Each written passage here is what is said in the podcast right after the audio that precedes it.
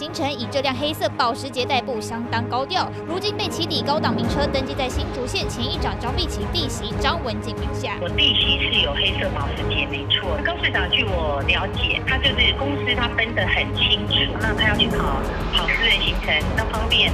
我们都很愿意载他一程，需要的觉得我们还可以帮得上忙的，我我们也很愿意去协助这样。张碧琴承认，保时捷修理车就是由弟媳提供。根据了解，二零二二年选战时期，张碧琴弟弟就帮忙高红安开车，而高红安和张碧琴弟弟弟媳有交情，传出是透过柯文哲妹妹柯美兰居中牵线，因为张柯两人都跟海涛法师修道。假的。哎呀，我眼睛业障重啊！海涛法师多年前因为这剧传到明年爆红，他的子弟海内外都有。跟他们在道场啊一起修行，所以他们是很好的朋友跟同学。就海涛法师，不是我们认识他，就是呃去给他看眼科嘛。他白内障开的非常好，认识很久了，几年吧。张碧琪时常在海涛法师吃素脸书同号群组分享制作素食料理照片。张碧琪也是很。热心的人，那柯美兰就请张一鸣因为可以，他会带领政党在新竹县市的选举，所以就帮高虹安。不止帮高虹安，柯文哲新竹县市活动，张碧琪也帮忙牵线地方重要人士，就连新竹选择之友会也到场力挺。他证实柯美兰曾开口请托协助选战，而柯美兰本人截稿前尚未回应。啊，林怡，我请教你哈，是，呃，这些车主。我在想，应该他们都有很多台车了，也没差这一台了哈。只是说我比较好奇的是，他们跟高鸿安到底什么关系？你有没有去了解过？那为什么要无偿提供一台车给市长使用呢？呃，据我所知，其中有两部两部车，这个是我比较掌握比较精确的资讯。那刚刚讲到这个黑色保时捷，它的车主就是张文景。那张文景是谁呢？张文景就是新竹县的前议长张碧琴的弟媳。那张碧琴她的先生是呃是有开一家建设公司叫做李立建设。哦。那这个之间呢，到底有什么样的？是不是有对价关系或是特殊关系？我觉得这个都很值得来探讨。那另外一部车呢，其实就是这个车主就是他最近被他高升民政处长的世俗庭。嗯哼。这个就是他其中提供的一台坐车，嗯哼，嗯哼，应该是 Infinity 那一台哦。所以施淑婷的先生也是建商嘛，对不对？没错，哦，所以高鸿安很喜欢跟建商交朋友。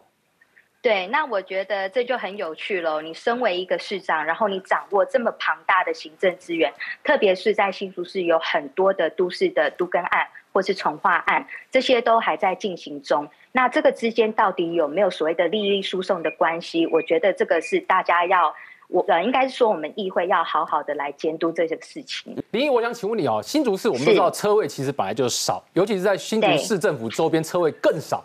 所以我们想请问一下，到底新竹市政府的恰公车位大概有几个？它为什么就可以占走五个车位，或者它五台车子就可以去停？这是一个。那第二个呢，是她的男朋友李中庭这个车子的部分。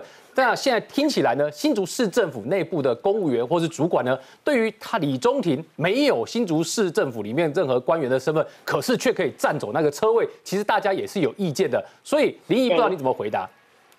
呃，我先回过头到呃，先回答第一个问题。基本上高鸿安他也是蛮聪明、蛮狡猾的，他不会同时把这这五部车，就是这四部私人车停放在这个市府的呃中庭，他只会短暂停留。也就是说，他的公务车会留在那里，但是另外四台的公务车会在他进行特别的行程的时候，就会来市府来特别接他。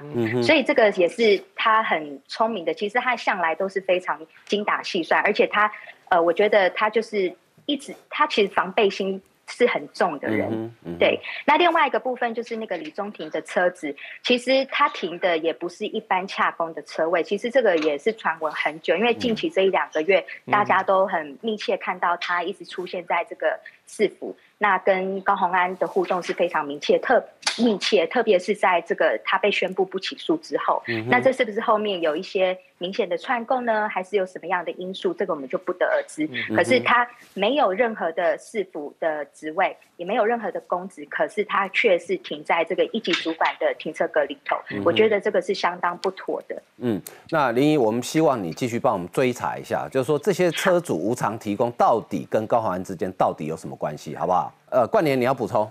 高环为什么那么多台车？就是反跟踪嘛。啊，我自己当过幕僚。你现在是在拍零零七吗？我自己当公务不了。其实这个通常公务车出车的时候，一定会配一个这个公务司机，然后可能我们幕僚会在车上。我我前老板的车号，我到现在都还记得。为什么？因为这样比较好安排行程嘛。从 A 点，比方说市政府到 B 点，我们只要跟对方说是呃，比方说黑色 Toyota 车号八八八八。对方就知道在哪里等，要哪一台车。用很多车其实非常非常不方便，所以这件事就是欲盖弥彰嘛。所以可以想象，高华安其实有很多其他的行程，比方说不在新竹市的，不在新竹市，你当然就不能用公务车嘛，当然用其他的车，然后配其他的司机，因为公务车司机也不能出新竹市，除非你有真正正是属于关于新竹市的。公务那才可以用新竹市的公务车司机，而且公务车上面都会有行车记录器，你没办法在这个你去哪里其实都是一清二楚，所以要那么多车，其实就是它的行程很复杂，骗的人很复杂，在车上谈的是呃呃私密的事情，不能公诸于大众的事情，所以而且现在车号你先拍到这些车号，其实一上监理站的网站就知道那个车主是谁，所以我觉得。这件事情其实牵连了不必要的人物，所以我这件事情我越想我越觉得心惊胆战。其实里面的那个水还蛮深的，哦水水蛮深的。我刚才那个杨议员讲到一点，我觉得蛮特意要注意的。高王安跟他的秘书是坐不同车。他刚有秘书在后面那台车跟着，就我们一般哈，你看，即便是我们的部会首长啊，嗯，大家都跟秘书同同车嘛，一定有一个随行秘书同车，然后警卫坐在前面，对对，不会有变成车队啊，他现在不是他车队，表示表示哎，这个已经是超越部会首长级了。我我看表示什么？我表示他不愿意跟他的秘书互动。这个之前其实我们在。讲那个立法院小兔也讲过，就是他在车上，他不愿意跟啊这个秘书跟他助理聊天什么，然后他把那个排场做出来，哇，车队进来，哦，两前后车，只差没有警察车做前导了，嗯哼，所以我觉得他这种规格已经超出了一般县市首长应该有的条件。不过我是觉得我们用常理来判断就好了哈，即使我是一个大老板，我有三四台车，我没事我也不会跟一个市长讲说，哎，啊启定我不这台车你可以用。会这样做，要么就是你原来交情非常好，可是高雄安跟新竹应该比较没什么地缘关系了，哈，所以为什么刚刚冠年讲水很深啊？我也拜托这个呃议杨议员哈，特别去帮我们好好去了解一下，这里面有没有有可能涉及一些什么呃，可能我们现在还不知道的事情，哈，呃，不过呢，我们现在来看一下我们已经知道的事情啊，就是违建，违建，违建，违建又来了哈，柯文哲的老家新竹老家屋顶竟然有违建，而且呢防火巷哈疑似。呃，被堵住了。我们来看相关的报道。没什么代志啊，冇什么代志，意思哦，我今你你省总统，你给我们找麻烦的呢。被曝住家顶楼违建，柯妈妈哭诉是因为选举，但有没有违建，新竹市府说要等查报。但除了顶楼违建，防火间隔更是被柯家和邻居家一分为二。柯文哲老家盖起水泥墙壁，上头还绑上铁丝网，邻居则是设置铁门，甚至还画设了停车格，也被质疑有安全疑虑。不过昨天才说真要拆就拆，事隔一个晚上，柯妈妈态度一变。好，因为来拿拆，我我我就好这样子，但是你防疫的话就猜哦。柯妈妈言下之意要猜，大家都要猜。实际上，防火间隔之所以被看中，正是因为要确保灵动建筑物在发生火警时，火源不会蔓延到其他地方，甚至让火势扩大。因此，必须保留最小进团度。理解柯妈妈应该都不知道相关的违法的事情，但是柯文哲不能不知道。他用了一道围墙围了起来，这个就是不行的。柯文哲，你真的要选总统？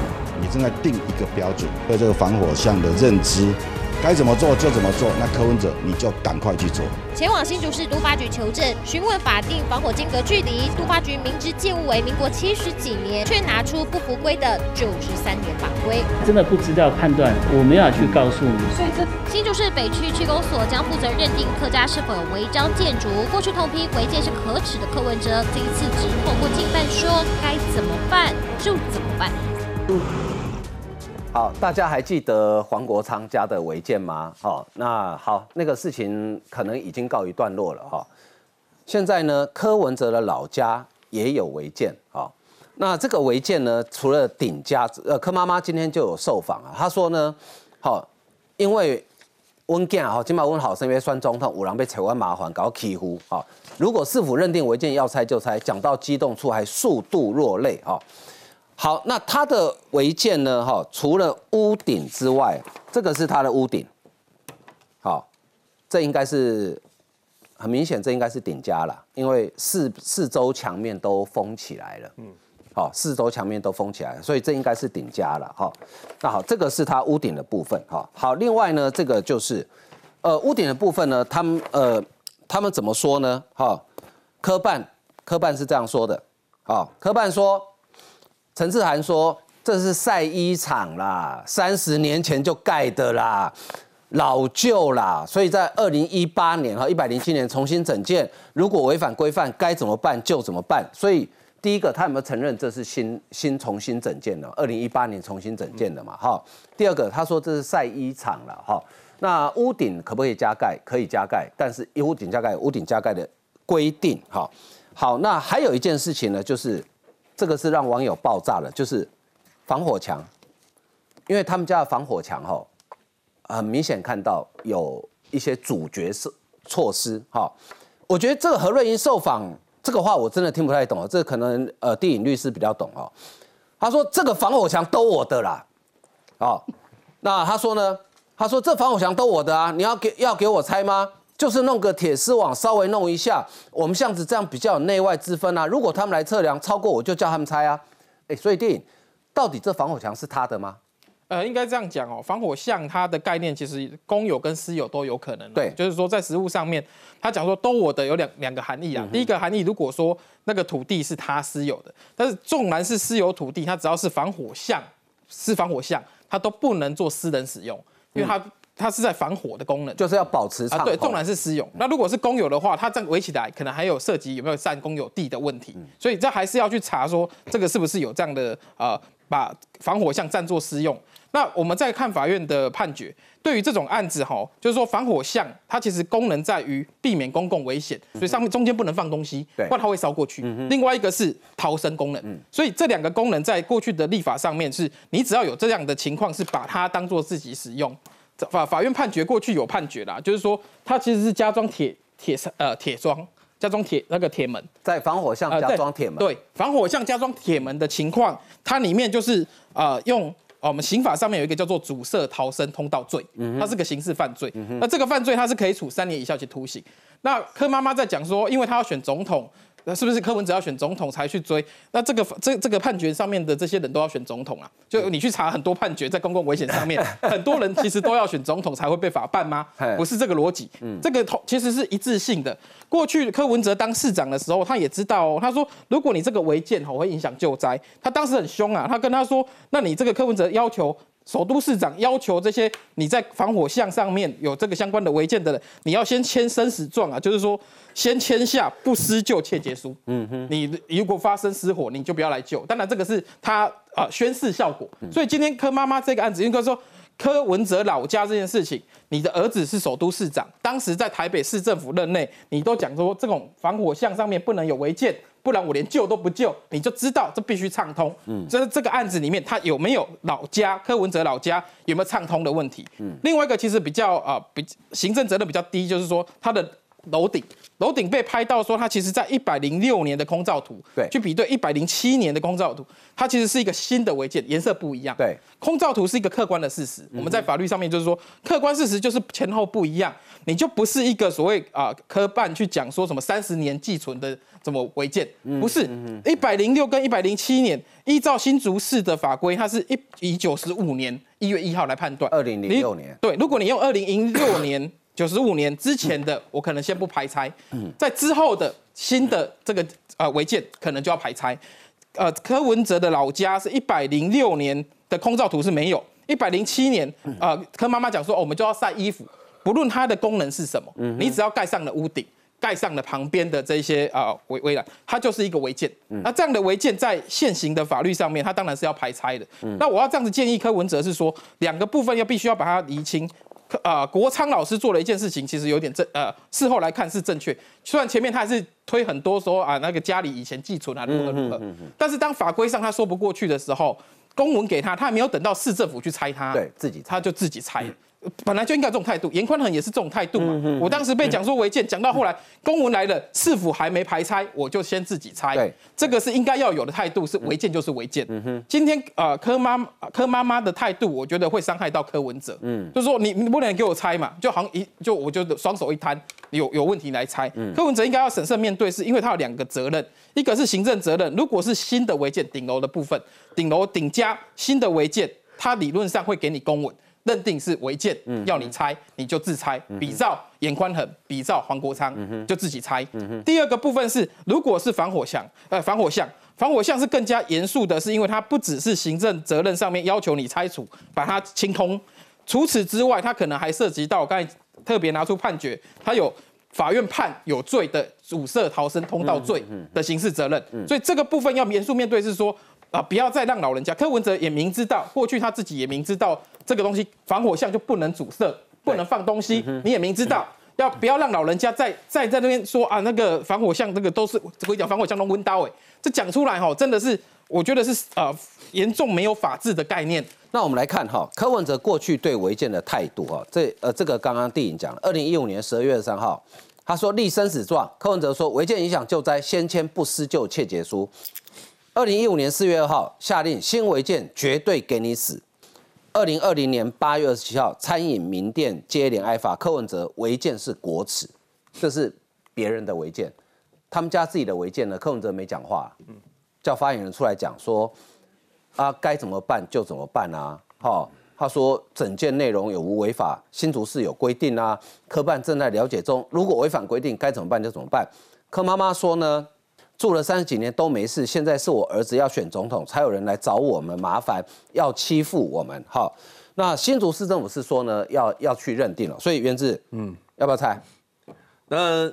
我先讲一下这个，刚刚那个定有说他们是一百零五年划定一个时间点嘛，就是说以前的违建就不九十五年，九十五年零六，二二零零六嘛，啊之后的就是继承。违建，新就新违建。那我他刚按照呢他们发言人说法，他是继承违建，可能有修缮的，他们发言人这样子讲的啦。但是修缮其实按照各市政府都有一定的规定，就是说它有一定的修缮的标准。那显然就是他这是没有的，因为你那个空照一看就知道说它比原来的继承违建是差非常多的，那个肉眼应该该看得出来，它有它是不符合规制。那这跟什么柯妈妈讲说，哎呀，这个我们只是洗个衣，那个晒个衣服，都都无关。你怎么使用，跟你是不是违建是两回事啊。那柯妈妈还有一个说法，她的讲法就是说啊，大家都有铁皮屋啊，那为什么只来拆我的啊？是不是你们选举怕输才找我麻烦？哎，其实我我也可以。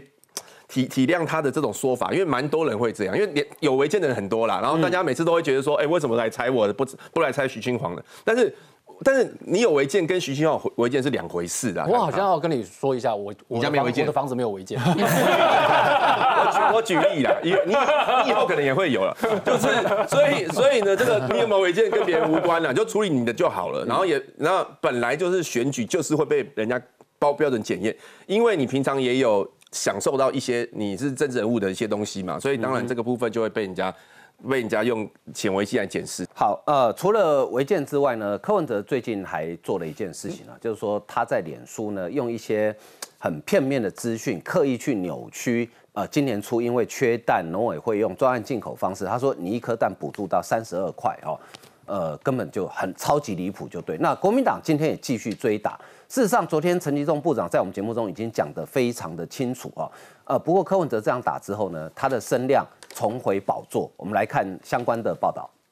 国民党立委参选人徐巧芯现身立院国民党团开记者会，再度炮轰进口蛋，加上前一天被民进党立委高嘉瑜批评是竹科工程师。多命运的枪，爱你和我那么像，缺口都一样。希望呢可以提醒你自己，勿忘初衷。我想《孤勇者》这首歌，应该没有人可以超越我。战吗？战啊！一绝卑微的梦。两个女人的战争还得靠歌喉隔空较劲，因为日前。徐小新质疑进口蛋吃多恐怕致癌，逐批检验让问题蛋会流入市面。高嘉瑜则批评徐小新主张逐科验蛋，还封他为逐科工程师。啊，这个高委员呢，过去也算是我的好姐妹了。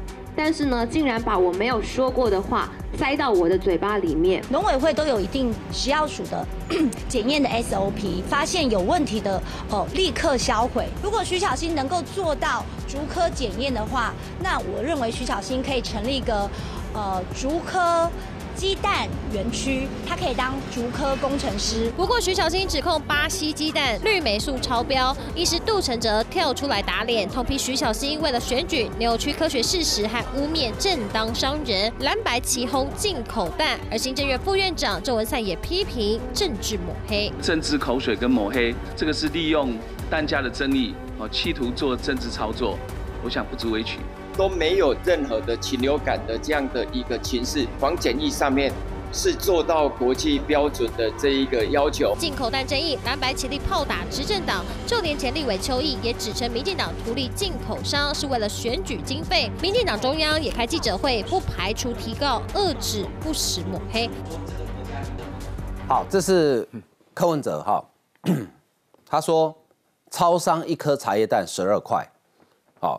十到十二块，痛批政府失能导致市场失衡，竟然进口鸡蛋一颗补助三十二块，根本用大傻币来平衡价格的离谱行径，明显已经成为国家危机了哈。好，那呃，但是讲这个有没有用呢？哎，如果从声量政治学来讲，还真有用哎。原本的声量哈，呃，八月三十一号到九月一号，郭台铭第一名，柯文哲掉到第四名哎，一万六千七百四十二笔。九月三号到九月四号，郭台铭还是第一哦，柯文哲小小回升到第三，两万四千两百二十一笔。一贴了那个鸡蛋文之后，柯文哲冲到第一名。九月四号到九月五号，一万八千五百二十笔，然后超过郭台铭，重回宝座。哎。哎，柯文哲好好爱这个宝座，所以思琪是，所以他真的关心蛋吗？还是关心他自己的声量？声量，声量，我直接 对对对对对，因为呢，他前一阵子的确被郭台铭给超越，郭台铭掌握了前一个礼拜的这个好几天的声量王的冠军宝座。好，然后因为有很多的战场对于柯文哲来说是是不利的，譬如说涉贪的跟高鸿安同台，嗯，譬如说这个呃。这个这个这个很多黑道的这些问题，然后所以其实柯文哲有几天是低调的，他其实是没有露面避谈。然后呢，这个时候国民党就开始狂打蛋这件事情，打打打打了好几天，就是这些小小声量王，什么徐小新啦、王宏威啦，就是这个层级的。然后呢，最后由柯文哲来。总验收全部抢过来这个声量，因为柯文哲的脸书呢，在昨天、在前天还是昨天剖了这个蛋，前天的样子抛这个蛋，有一点在集大成，就是把所有的攻击蛋的声量，哎，收拢到我自己的身上，所以他的声量就的确哇，这个这个累积出不少的这个这个声量。然后在这种状况底下，我觉得国民党就有一点可怜了，就是。好像为人作嫁，因为你们也打得半死，到最后 被柯文哲收割，对对对，被收割的集大成的，哇！现在柯文哲又重回这个这个宝座，因为他本来就是这个打绿的头头，然后所以呢，他在把鸡蛋这件事情收拢来打的时候，他就会成为那个真正的收割王。嗯哼，因为当国民党的小鸡在打鸡蛋这件事情，你有看到国民党的侯友谊吗？他明明是候选人，嗯，可是他却没有跟上这一趴，然后反而被柯文哲给南瓜了。嗯那我觉得这是对国民党，如果你真的要打这一题的话，那那可不可以叫侯友谊赶快洗一洗啊？就没有你的角色这件事情，在这个政治的攻防的位置上面，侯友谊再度被人忽视。那其实这种事情哦，我我觉得很可怕的地方是，他其实很有既视感。过去在口罩的时候，嗯，在野党用同样的手法，然后这个当时的缺口罩的时候，民进党政府是打出了口罩国家队，的确号召了非常多工具机的啦，然后这些呃中中小型的企业全部全心全意投入去制作口罩。现在在缺蛋的那个时候，也是有非常多的蛋商好响应去帮忙，因为知道市面上的确有。一个礼拜的蛋缺口，所以投入帮政府的忙，结果口罩来帮忙的被打打打打到一个破烂，然后现在帮忙鸡蛋的一样被打打打，你一定上下其手，因为偷赚钱，你怎么可以一人公司？你怎么可以资本额只有五十万？嗯哼，就这这一再的发生，会使得没有人敢帮政府。嗯，那没有人帮政府的结果就是全民都会受害。嗯哼，所以我觉得这个招数其实大家应该要特别提高警觉，因为它不是第一次发生的。好，柯文哲很习惯用一招叫做鱼目混珠哈。呃，孟买春秋这果然资深记者出身，我很佩服他，他就把他整理了两件事情。好，其实还有很多啦。整理了两件事情，第一个，前一阵子讨论很多的杜聪明奖学金。哦，柯文哲去杜聪明基金会讲话的时候，他是讲哦，他说我当时领到杜聪明奖学金，而且金额很大，所以得到，而且奖额很多，所以大家会以为他讲的就是那个真正的杜聪明奖学金是定期颁给当届医学系毕业生第一名。可是去查呢，柯文哲拿到的是杜聪明，等于是因为他跟杜聪明有远亲关系啦。等于是私人奖学金啦，颁奖日期他才大二，你根本还没毕业嘛，这是第一件事。第二件事情，这个我觉得佩奇应该会生气气哈，因为他连跟太太什么时候认识、什么时候结婚都搞错。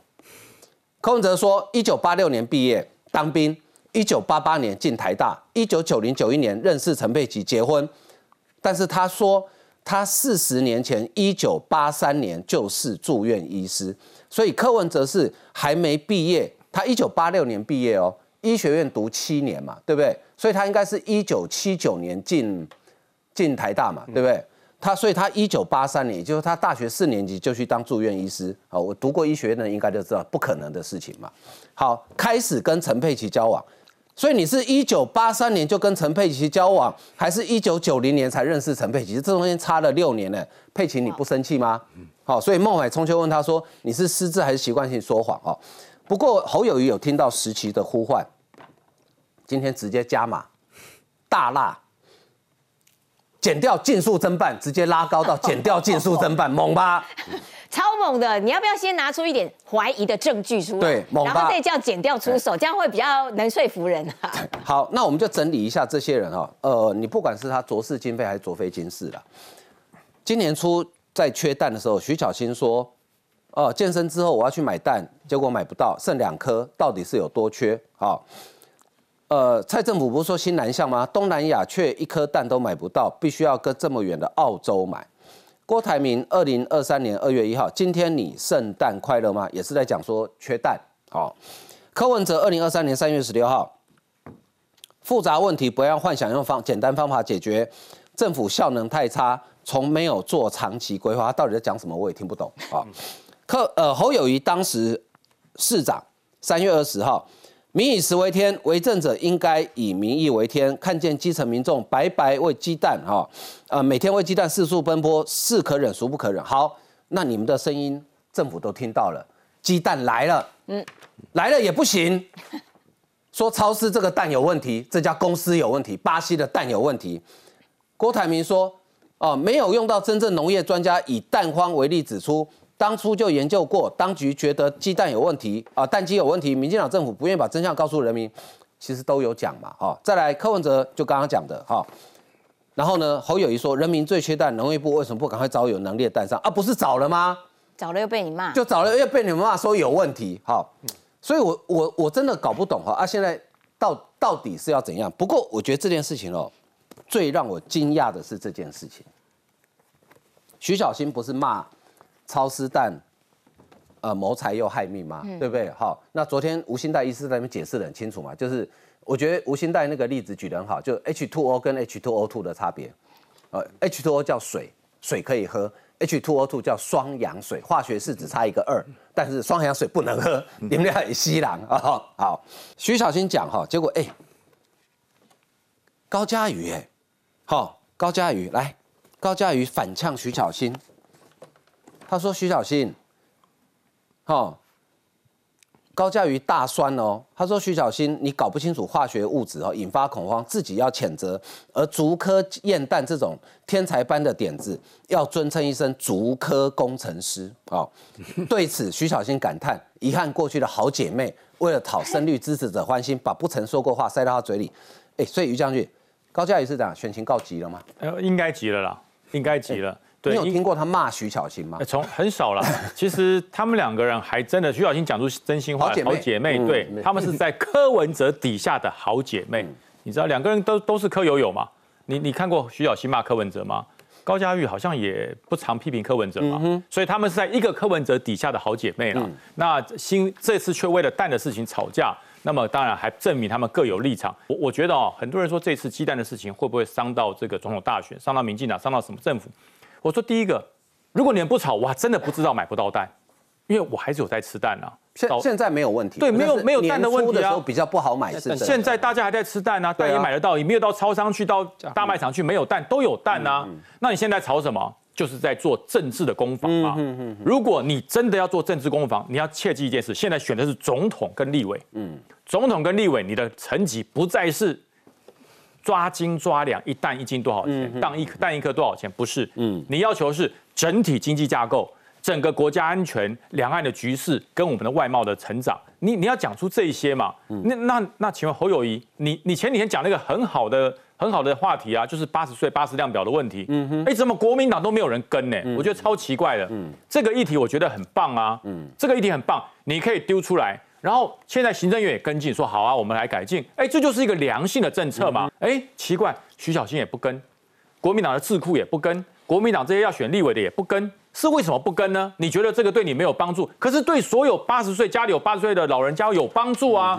这个要跟呢，啊你不跟这个去另开一个鸡蛋战场。基本上这个东西哦，其实不是社会上有缺蛋的恐慌，对，而是这些人物哦已经有完蛋的恐慌，所以他们要赶快找一个话题。因为其实坦白讲，这个蛋炒了几天嘛，你在周围，像我每天都要去买，在因为我每天都要吃一颗水煮蛋，嗯，我都常去买。从来就没觉得超市里面有缺蛋的问题，然后就是台风来了也没有少，但是当然会影响注意的是什么？就是讲了会有血癌，那大家要注意一下。对，那看了一下之后发现没有，那为什么大家不在乎没有那么 care 这件事，没有形成一个话题呢？是因为就算先前打的嘛，你怎么可能八千八百多万颗，然后一点七亿一颗赚两块钱？嗯，因为他们想要打的是有暴利。对。可是没有暴利啊，嗯，一颗两块钱没暴利，但是你看柯文哲就比较邪，比较坚巧一点嘛，有一颗最高三十二，他还没讲是哪一颗，对对，可是就有讲是坐飞机来的那一颗，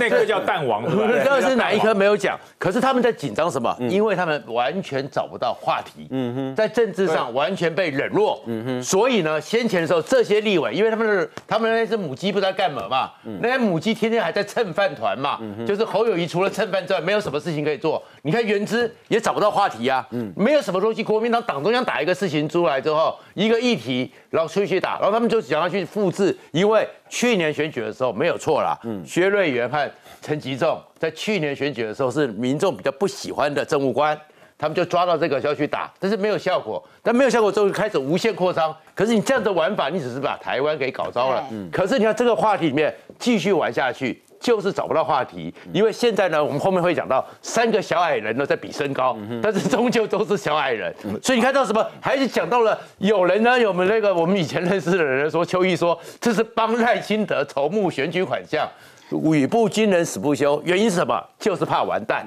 所以我觉得昨天洪胜汉委员在我们这边讲的很有道理，你们继续这样打下去，以后没有人敢帮国家做事。对，因为帮国家做事会会被骂成这样子。好，不过呢，继续来看了这件事情哦。这件事情我看到的时候，其实我有点吓一跳。我本来以为是假新闻，你知道，因为现在假新闻太多了哈。李全教大家应该还记得他嘛哈，很熟悉嘛哈。李全教，他旁边站的这个人是谁？你知道吗？不是国民党的哦，是民众党党部主委，叫做蔡婉琴。李全教在脸书 Po 文，好，因为第他是台南市第四选区，他的对手是呃林怡景，好，他说呢。民众党台南市党部主委蔡婉琴三日莅临李全教之友会，呃，监视受赠大会。蔡婉琴代表民众党主席柯文哲呼吁民众党支持第四选区候选人李全教，并且祝福他高票当选。好，李全教帮大家复习一下，大家记不记得今年三月李全教被提名叫国民党的中央选战策略汇报十人小组，后来侯友谊干了什么事？哇！黑金复辟，对不对？对，嗯，源自，国民党很笨哎，你们不提名李全教吧？现在靠到民众党去了吧？也不会啊，因为我们国民党也是礼让，也也也是礼让他，算是支持他。你你们骂他成这样才礼让？我没有骂他，其实蛮蛮多人是在帮李全耀讲话的啦，因为李全耀那个贿选，其实他是否认啊。侯友谊嘞，他也没有是针，他也没有针对李全教啦，他就是讲一个大概啦，就是一个价 价值价值而已。你终于圆不过来了，对对，就一个价值啦。所以我我觉得 OK 啦，这就是一个蓝白河的展现。那你为什么不提名他？大大方方提名他？如果觉得李全教那么 OK，就提名他就好了。这个这个过程我不是太清楚，但但是其实我们党是觉得他是 OK 的啦，不然不会把他纳入我们的那个选测会一开始的时候。嗯嗯，反正他也是地方也是有实力的啦。嗯，那当然我觉得民众党也是因为这样挺他。那现在，所以你们蓝白合的，我觉得概念里面就是只要不管他出身怎么样，不管他事情怎么样，只要有实力，你们就是可以。那个他好不好？我觉得可以辩论啊。那但是我觉得现在一个一个趋势就是蓝白，我的感觉是确实是有往合所以蓝白合就是只要有只要有实力就可以了，管他是什么西瓜刀啊，什么刀啊，什么都可以。也也没有啦，就是李李李全教这个人还 OK 啊。李全教到底呃是什么样的人哈？柯文哲力挺被黄国昌跟侯友谊讲成黑金的李全教，贿选确定者在民进党是不能参选的哦。柯文哲标准根本跟国民党一样低，黄国昌肯定又装瞎。好，这个柯文哲钦点的法务部长嘛，对不对？嗯。他过去怎么讲李全教？二零二三年三月十六号，也也没有过去很久，就今年初而已。嗯。好，李前立委黄国昌抨击他说恬不知耻。好，他说李全教也在这个中央选战汇报名单里面，恬不知耻。黄国昌，现在恬不知耻的是谁？是李全教还是民众党？所以范老师，你刚刚要补充？我觉得柯文哲哈，第一个他现在急了，是急两个地方。第一个，他的青年票大幅的下滑。嗯。第二个，他在中南部他没有票。你看最新的《美丽岛电子报》，过去郭柯文哲在二十到四十岁是优势，这就是碾压式的优势。从最新来看，二十到二十九岁，赖清德是赢柯文哲十五趴，嗯哼，赢了非常多。赖清德三十八，柯文哲二十三，完全碾压了。三十到三十九岁，柯文哲只赢赖清德一趴。所以从这边来看，哈，就是说柯文哲现在担心是他原本的基本盘已经面临到土石流了。嗯，那再来就是说。他要找新新的票源嘛？可是你不能饥不择食啊！就是饥不择食，已经已经来不及了，再不再不吃会饿死啊！啊！然后在他是他的过了浊水溪，他基本上是没有票了，所以他现在找的这些中南部都是什么？就是阿迪亚，都是有组织，哎，都有组织的阿迪亚。你看他跟阿迪亚一起，哦，那阿迪亚都头发都挺同样的款式，穿黑 T 恤，在旁边吃火锅，对不对？柯文哲这边柯老大啦，所以这些人全部都纳进来。第一个。把，但是我觉得这要饮鸩止渴，因为柯文哲的票源本来就是在都会区对。的年轻人、大学生以上的教育程度，你跟这些阿迪亚在一起，你你跟这些黑帮的在一起，你跟啊你你再跟这些李全教在一起，这些本来提你的人，本来这些知识在中中在这个都会里面的这些年轻人也跑掉了，嗯哼，就你你跑得更快，所以这个是完全我觉得是他想要用这块来补补不了。然后就变成一直一直要跟往中往中南部这些这些跟黑黑黑金黄搞在一起，嗯哼，所以我就变成说，他你看到目前为止啊，他都没有出来批评这些人，那这这两天一直出来，我觉得真的是他猫真的要小心了，嗯，因为他现在变成民主党天天敌啦，嗯，又需要去 踢爆柯妈妈柯家的违建，对不对？然后前两天你看，他不知道要参加那个柯文哲在新竹的那个选择之友，选择之友，哎。柯文哲的身边人已经说，我们要注意哦，四长毛会不会会不会进来？因为柯志毛辨识辨识度很高啦，啊，他很明显嘛，走进来很明显嘛，所以我真的觉得，他既然既又踢爆了柯文柯文哲家里的的违建，又针对柯柯政柯家军里面的黑黄金，不断的一个一个点出来，那我觉得柯文哲的民调，难怪已经连续三次输给了侯友谊了。柯文哲为什么急？因为他叫前有猫后有虎。前面有四叉猫，后面有郭台铭，这只老虎真要追上去了。哦，都是猫科动物，都被猫科动物包围了。所以四叉猫的确柯粉怪他哈，四叉猫很可爱。他说啊，不会 Google 怪我，你们自己不会 Google，意思说我的资料都 Google 找到的啊。我们先进一段广告，休息一下。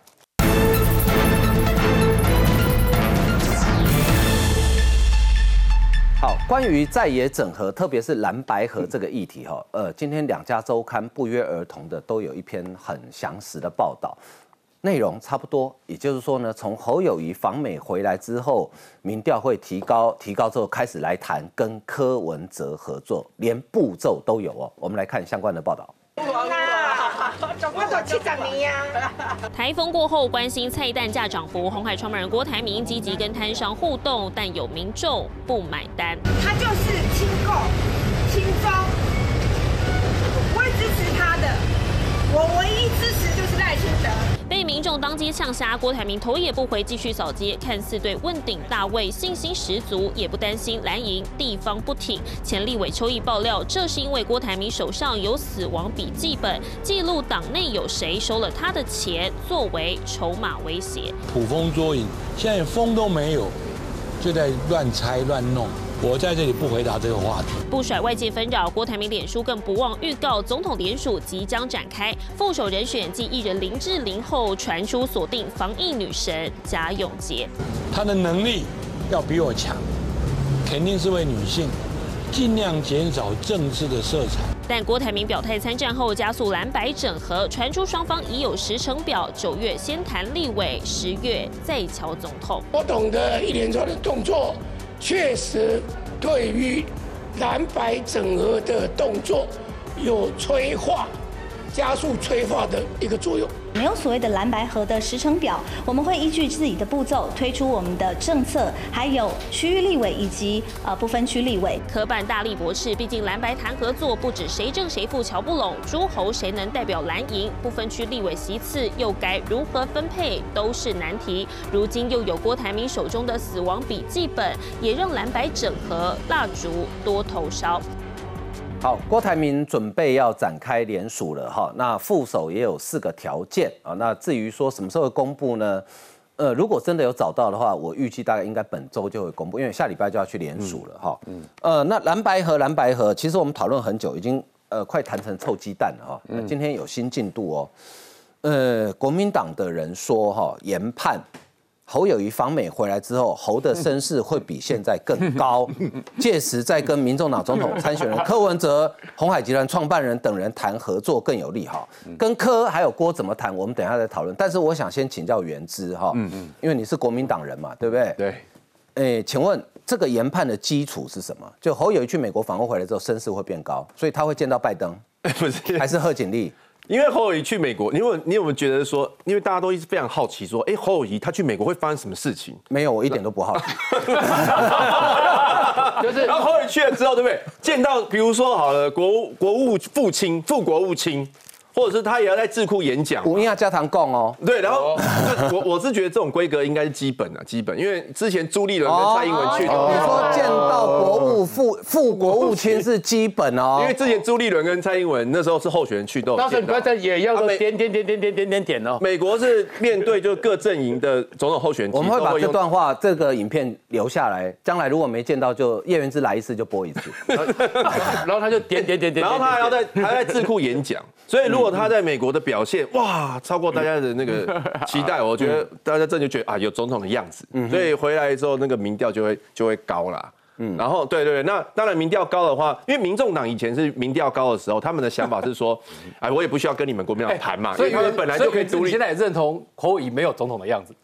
对对对，不是，我认为有了，是你认为没有嘛？所以他要做给你看。他现在是要说服那些认为他没有，现在停权两年。我们我我一直认为有，是你认为没有嘛？就是做给你看嘛，对不对？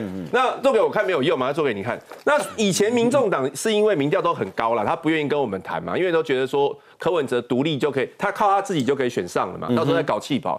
可是现在柯文哲的民调也下来了，侯友民要上去，而且侯友如果赢柯文哲的话，当然他会比较愿意来谈嘛。那我我是所以。我们那那那个侯莹的人才会认为说，哎，这是一个好时机，他对侯友有信心的。哦，所以你那你对侯友，你觉得你也觉得他访美回来，因为他下礼拜就要出国了嘛，哈。对对对，访美回来民调会提高，声势会高。我觉得他最近。真的就是那个节，他以前都讲说我们在担心他嘛，他就说不用担心，我们他有他自己的节奏。果然，我觉得他已经打出一番节奏出来，有没有？因为证件一个个推出，然后又访美，然后什么之类。你有没有发现，在场的来宾都露出不太相信的表情？所以，所以，所以说，A A I T 不一样。所以 A I T 有看我们这一集，赶快回去告诉你们的副国务卿谢尔曼女士，哎，准备好。等待侯友谊访问 DC，好吧？到时候我们就来看看他有没有见到。不是，我觉得他很奇怪，就是说侯友谊他其实也出访了日本，对，他也出访过新加坡，可是回来之后波澜不兴。可是为什么会到美国去？然后国民党整整个党哦，就很有信心的说，哇，这个美国回来之后就一定会一直往上，一直往上，然后所以就很顺利的可以谈蓝白河。我都不知道你们是真心不知道说。美国要搞你也是很容易的嘛，嗯哼，对对，美国应该不会搞侯友谊啦，没有比较好，因为不需要，这才是重点。因为我们这两年对美国工作是做的蛮努力的，美国也有看到我们的诚意啦。哦，没有真的吗？没有，我觉得侯友谊这次到美国去，我们有些，我们还是有些期待啦。他到新加坡去，这个隔空讲电话；到日本去带防灾救灾的背心。这次我说他到美国去会带什么法宝去哈？我觉得这都是亮点，因为为什么你知道？马上九月、十月，其实这段时间，这对新北市来讲还有很多应变的处置要做。嗯哼，他会带什么样新的防防灾应变的东西到美国去，让美国人在智库开开开开眼界，穿着防灾背心，戴着头盔在那边演讲，说不定变成亮点。好，其实我知道美国人第见到侯友谊第一句话会问什么，第一个问题会问什么，你知道吗？知道，我知道，但是我不告诉你。好，蓝白河今天《晋周刊》跟。呃，这个风传媒哈，同同时有这样的报道哈，那我仔细把它看了一下，内容大概百分之九十是一样的，所以呢，依照我们在新闻界的经验哈，这应该是有一个党中央放话，对，同一个人啊。好，第一阶段蓝白河九月先谈立委，十位在十月再谈总统，但是第一步呢，先把郭台铭边缘化，嗯，把郭台铭边缘化，好，然后呢，就是我不理郭台铭。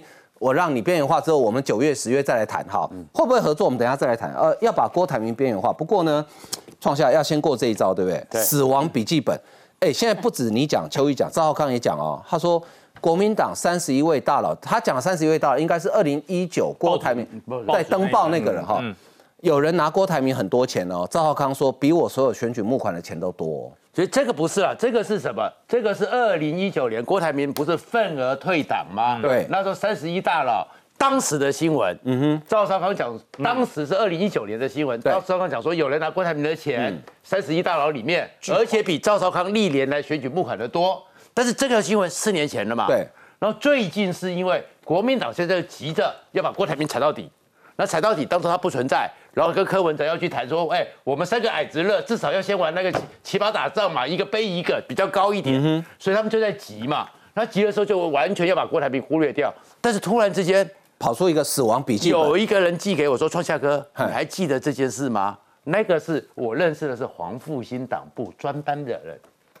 是国民党内部里面，嗯哼，看着你国民党这样子打法，嗯，打到有点反感了，嗯，所以这就是为什么国民党现在就急了，因为急的就是三个矮子，然后刚刚讲到将地方上的一些赤龙刺凤的那些人根生人，对不对？那个叫矮子热嘛，柯文哲现在也就是矮嘛，而且越来越矮，搞不好会被郭台铭超过去，所以要找买矮子热嘛，所以什么人都要收，然后郭台铭呢也急了嘛，嗯哼，所以急了以后，因为他的整个气势不如他预期。所以三个矮子很怕就定型了。那至于国民党呢，就更可笑了。国民党本来是预期九月十四号出去，然后有美国钙片，嗯哼，吃了美国钙片可以长高一点，嗯。但是呢，郭台铭九月十三启动联署，到时候新闻是不是在郭台铭身上，还是在侯友谊在美国不知道的新闻？当然是郭台铭了，当然是郭台铭啊。所以你看到，对，国民党急了才放出这句话嘛，到蓝白要和。但是你回到蓝白，就为什么特别提到金普聪嘞？你看到新闻里面，对他意思是说，金普聪不可能接受柯侯配了，就是侯一定是正的，要要蓝白合只有一个条件，就是柯要当副，柯要当副嘛。嗯，那这个是什么？这个时候是吃柯文哲豆腐嘛？现在好不容易那个侯友谊说，我十八你十五，我比你高三趴，嗯，这个叫做矮子乐在比身高。郭台铭现在的副手哈，已经变成是篮球队了，已经有五个人了。哦。篮球队对，李篮球队一队五个嘛，哪五个？李嘉芬、沈春华、陈文倩、贾永杰，还有盛智仁嘛。你不要再想搞明天变棒球队现在还有，现在变棒球队了，半变棒球，棒球队九个人，再又增加高金素梅，还有什么林志玲，啊，明天搞不好变成刘嘉玲，刘嘉玲这盛智仁可以先删除，因为郭台铭今天讲说一定是女性，一定是女，哦，话也删除，删除掉。然后他今天讲出四个条件，一个女性嘛，对，第二个是要跟我互补嘛，嗯，那我觉得要找一个跟他互补还蛮容易找的，因为跟他互补很多啦。郭台郭台铭其实有很多地方是可以补过来的，如果。财富上跟他互补，全台湾都可以跟他互补，因为都比他穷，都比他穷，对对对对对对对，除了林百里以外，对对。然后还然后还有第二个要减少政治色彩。他就不要政治人。我觉得郭台铭只认为说，他说我不，我是我是我不是政治人，然后我讲有，他用这个方式来表达说我不会贪污。嗯哼。可是问题是，是真的政治人都不会贪污，不是政治人都不会贪污吗？那我问你，李明博当初在选韩国总统，他也是经济，他也是 CEO，他 CEO 啊，后来有没有贪污？嗯哼。川普是企业家，他现在有没有被很多地方被质疑的地方？所以我觉得拿一个人说啊，我是企业家，我不会贪污，说不通。但是你过去你在上礼拜一之前，你还没有出来宣布参选，你说我不是政治人，嗯，大家觉得啊，你要表达你很纯洁，嗯，可是你现在已经要出来出马了，你还说我不是政治人，大家就觉得你是政治外行，而且被大家当做笑话来看待。嗯哼，好。现在哈，呃，第一阶段立委嘛，可是刚刚创赛讲啊，立委国民党自己都搞不定，然后你把那个烂选区都给民众党，这个不叫合作了。第二阶段他们呃，照周刊里面报的说，这个叫深水区总统合作。可是今天两个人都出来讲话了，民众党说，好，这报道根本子虚乌有，科办没有规划，没有所谓蓝白河时程表，更遑论两阶段整合。柯文哲很坚定，代表民众党参选总统到底，九月就会开始，好，而且会提自己的副手。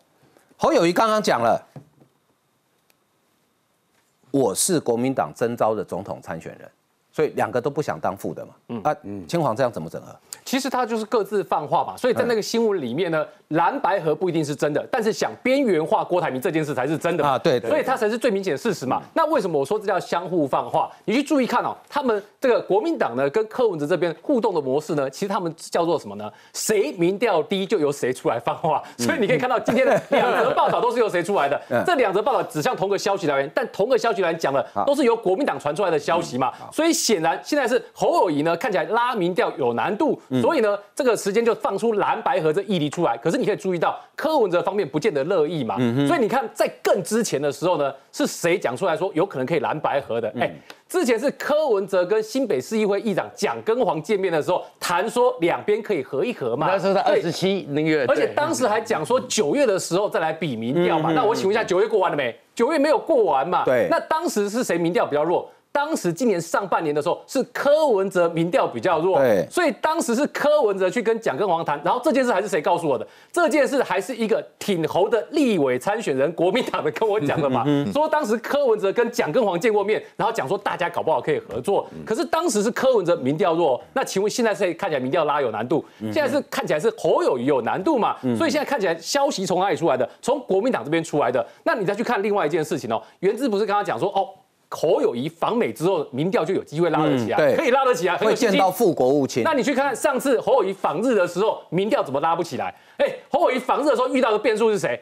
郭台铭当时挺郭台铭的谢点林退党嘛，谢点林退党之后就集成侯友谊的民调嘛。当时侯友谊民调呢就没有因为访日的关系拉起来。那我再问一件事哦，那你怎么知道在侯友谊访美的时候，郭台铭会做什么事？你的意思说会有另外一个人退党吗？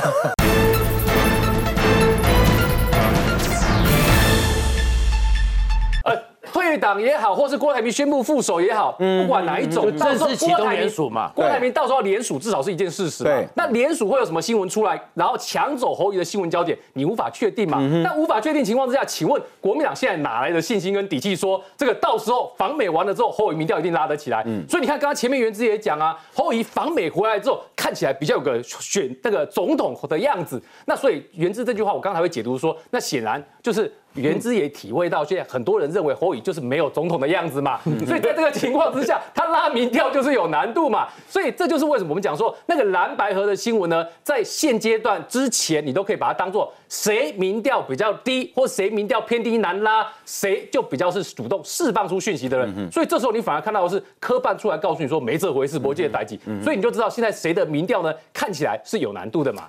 好，呃，接下来我们来看哈，这个新闻哈，我之前我要先跟国民党道个歉，因为我之前一直在笑国民党党纪不好，嗯嗯，哎，啊，仅降五号呢，中国国民党文化传播委员会针对中常委范成廉，他九月三号那天跟郭台铭在义民庙参拜嘛，全程陪同他嘛，哈，口头明确表达支持的注释行为，国民党今天通过停止党权两年，所以他中常委也没了，好。那叶元之，嗯，明天会不会范成林变成叶元之？跟郭台铭同时参加计程车参会，对，不一样。我我我先讲哈，其实范成廉他算是受伤惨重，为什么？因为他选那个中常委啊，换票还要干什么？就要全国跑，很辛苦。嗯，所以呢，国民党这一次给他停权两年，把他中常委拔掉，算是祭出铁腕呐。嗯哼，也是定下一个标准，就大家以后不要在那边在那边给我搞灰色地带，什么两个身份，我今天是用 A 身份跟郭台铭见面，不是 B 身份，没有这种事情，一个人就只有一个身份就是党员，这个标准已经画在那边了。